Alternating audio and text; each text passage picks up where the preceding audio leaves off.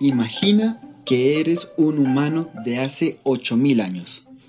Te despiertas un día de tu caverna, sacudes un poco tu piel de tigre y sales en la mañana y ves que al frente de tu, de tu morada hay una planta de maíz. Te sientes contento o contenta. Te acercas, ves que tiene dos mazorcas, mm, las bajas, notas que cada una de ellas tiene como 10 granos. Eres una persona primitiva lista. Decides comerte una y conservar la otra para sembrar sus granos y producir una primera cosecha de, de maíz por tu cuenta. Enhorabuena, has inventado la agricultura. Bueno, cuando siembras esas 10 plantas, esas 10 semillas, nacen, por supuesto, 10 plantas y al evaluarlas, una vez adultas, te das cuenta que todas produjeron dos mazorcas, excepto una que produjo cinco mazorcas. Opa, qué emoción, ¿cierto? No sabes qué sucedió. Pero te pregunto, cuando vas a seleccionar las semillas de la siguiente generación, ¿de cuál las tomarías? ¿De una mazorca de una planta que produce dos choclos o de una planta que produce cinco? Venga, que sigue siendo listo y escoges la de 5. ¿Por qué? Porque sabes o empiezas a intuir que dentro de la semilla está la información que da las características que va a tener la planta adulta. Por supuesto que una vez que siembras estas nuevas semillas, puedes tener una generación que de pronto sí sea más grande o de pronto no.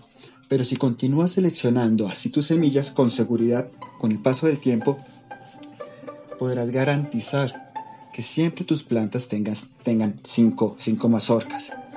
Lo mismo pasará si seleccionas otra característica como el número de granos que tiene cada, cada mazorca. De esta manera se ha presentado a través del tiempo un fenómeno que vamos a llamar selección artificial.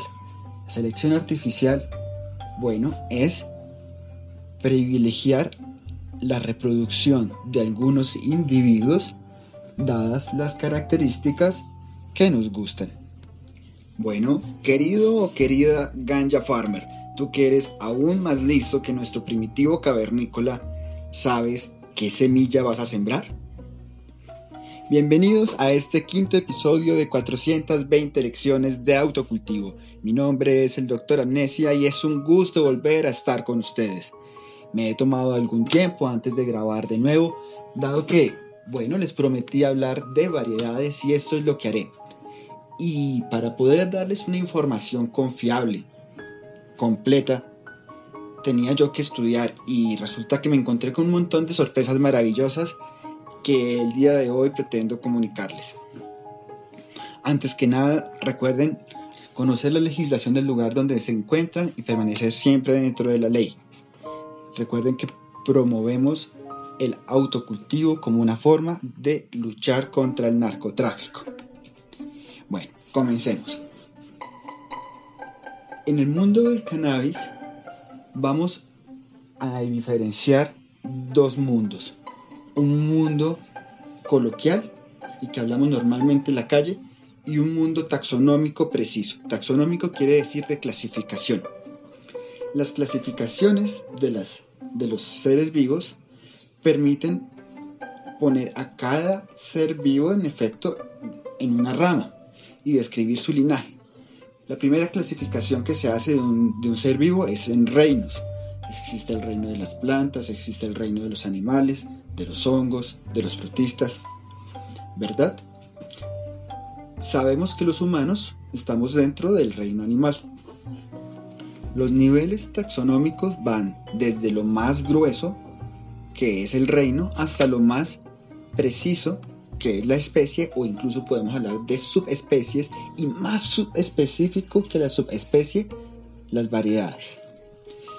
Entre estas dos fases está entre el reino, luego va el filo, luego la clase, luego el orden, luego la familia, luego el género, luego la especie. Algo que tenemos que tener muy claro con respecto a la especie es que si uno cruza dos seres vivos de la misma especie, pueden tener una descendencia que además es fértil. ¿Cuándo no sucede esto? Por ejemplo, con, los, con la cruza entre burro y caballo, que produce, pues como no son de la misma especie, son del mismo género, pero no de la misma especie, producen un animal llamado mula, pero la mula no es fértil. O incluso si es totalmente muy separada la, la compatibilidad, incluso ni siquiera pueden engendrar, por supuesto. Yo les prometí hablar de variedades y por eso les tengo que explicar un poco los niveles taxonómicos. La planta del cannabis se encuentra dentro del género cannabis, especie sativa. El nombre taxonómico completo de nuestra planta de cannabis es reino vegetal, división magnoliofita, lo que significa que hace parte de las plantas que tiene flores. Clase Magnoliopsida, que significa que su semilla es dicotiledonia. Ya hemos hablado de esto. El orden es rosales. Su característica es que el borde de las hojas es aserrado. Hace parte de la familia de las canabáceas, un grupo descrito en 1920 y comprende 11 géneros, es decir, la planta de cannabis tiene 11 primas, ninguna de ellas psicoactiva. Hay muchos arbustos pequeños y otras como unas herbáceas más bajitas parecidas a la planta de cannabis. En tanto el género es género cannabis, en eso no hay discusión. Luego viene la especie y la especie es sativa. Y aquí viene un poco algo de discusión e historia porque estos nombres son asignados por botánicos que han estudiado las plantas. Y ha habido varios grupos de botánicos que han propuesto distintas clasificaciones. Así que ponerse totalmente de acuerdo en este aspecto pues puede ser un poco complicado. Pero sí les quiero explicar algo. Cannabis, el género, nadie lo pone en discusión y este viene del nombre que se le daba en Medio Oriente a la planta. Este nombre fue luego tomado por los griegos y luego los griegos pues nutrieron a la cultura latina que permitió el origen de todas las lenguas indoeuropeas, o no de todas, pero influyó en muchas. Y por eso todas tienen unas palabras parecidas para el cannabis. Entonces Linneo le dijo, bueno, el género va a ser cannabis, porque así es como todo el mundo llama la planta. La especie le puso sativa, y sativa significa en latín que se cultiva. Es por eso que hay muchas otras plantas que también tienen el nombre al final de la especie sativa. Por ejemplo, el cilantro se llama coriandro sativa. Y, y bueno, se cultiva, ¿cierto? Eso significa que es una planta domesticada. Cuando la domestican, como hablábamos al comienzo con nuestro hombre primitivo, la planta se cultiva priorizando, la planta se cultiva seleccionando las características que se buscaban, ¿cierto?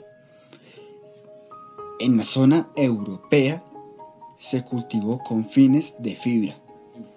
Y en todas las partes en realidad se aprovechaba la fibra, pero el hecho de que se aprovechara la fibra llegó a producir plantas productoras de muchas hojas y de mucho tallo y un crecimiento muy rápido y exuberante, no favorecía el crecimiento de flores. Con estas fibras que hacían, hacían ropa, incluso hacían telas, es bien sabido que las telas con las que hicieron las velas de los barcos de Cristóbal Colón eran hechas de cáñamo. Bueno, entonces esas, esas flores, esas plantas, perdón, producían muy pocas flores, muy escasas, apenas como para garantizar la semilla de la siguiente generación. En la zona del sur de la Siberia, muy frío, muy al norte, Rusia, crecían al lado del camino unas plantas rudelaris de crecimiento muy rápido y espigado porque contaban con muy poquita luz. Era tan rápido su crecimiento que en realidad no producían mucho THC. Así que estas dos, digamos, subespecies eran o son pocas productoras de THC. En la zona de la India, y un poquito más para arriba, en el Himalaya, en Nepal, y un poquito también más arriba, Afganistán, Pakistán, Kajistán. En estas zonas se desarrollaron otras plantas que tenían unos crecimientos más achaparrados, o sea, eran más bajitas y producían flores más exuberantes. Y por supuesto también fueron domesticadas con el propósito de que sus flores fueran más productoras de THC. Estas plantas pues son la cannabis sativa, subespecie índica y la cannabis sativa, subespecie afgánica. Por supuesto que los humanos viajan y con ellos viajan las especies y las variedades y esto se mezcló. Así que es hoy en día absolutamente imposible de hablar de una planta con alguna genética pura. Pero lo que sí se sabe es que eventualmente se crearon variedades. Y este episodio se llama variedades y me tocó explicar todo esto de la clasificación porque quiero que sepan que las variedades en principio son un orden arbitrario. Es como si yo cultivo rosas y decido que es que prefiero las de color blanco. Y perfecciono las plantas en mi jardín y las cruzo de tal manera que obtengo el blanco que me gusta. Pues bien, a ese blanco le puedo poner un nombre y esa es una variedad. Pues bueno, así las cosas, toda planta de cannabis tiene nombre científico por género y especie cannabis sativa. Cannabis que se cultiva. Cuando es subespecie sativa, hace referencia a la que es no psicoactiva, altamente productora de fibra. Cuando hablamos de cannabis sativa subespecie rudilaris, hablamos de una flor que tiene un florecimiento automático, es decir, es foto independiente. Cuando hablamos de cannabis sativa, subespecie índica, hablamos de aquellas plantas con flores psicoactiva procedente de la India, es decir, adaptada al clima de la India. Y la India tiene un clima tropical. Es por esto que crece de manera vigorosa, una planta que produce flores, ojo, que sí es psicoactiva, pero que crece vigorosamente por el clima tropical de la India. Y otro grupo de plantas que se llaman cannabis sativa, por supuesto, subespecie afgánica, más adaptada a las zonas con estaciones, también productora de flores psicoactivas, de un crecimiento más bajo. Y aquí viene la confusión y lo que quería aclarar para todos. En el mundo del cannabis es muy común escuchar que hablan de plantas activas y plantas síndicas, hablando que unas son vigorosas y que las otras son más sedantes, eh, que unas crecen de una manera y que las otras crecen de otra. Pues bien, en realidad, cuando hablamos de sativas e índicas y estamos haciendo referencia exclusivamente a plantas que sí producen flores con altos niveles de THC, estamos hablando de cómo crecen y cómo se nos antojan sus flores, es decir, si tienen más características como de la India o más características como de las afgánicas. En realidad no tiene nada que ver con las sativas. Una vez aclarado esto, les digo, cuando ustedes encuentren semillas pueden encontrar de cualquiera de estos cuatro orígenes o más probablemente, en realidad mucho más probablemente, sus mezclas. Si ustedes pretenden producir papel a partir del cáñamo lo que necesitan es cannabis sativa, subvariedad, su, perdón, subespecie sativa, así como si quieren construir telas para ir a invadir otro continente. Pero si lo que quieren es invadir continentes no, no a lo bestia, sino con la mente y priorizan las flores, pues bueno, necesitan cannabis sativa, subespecies índica y afgánica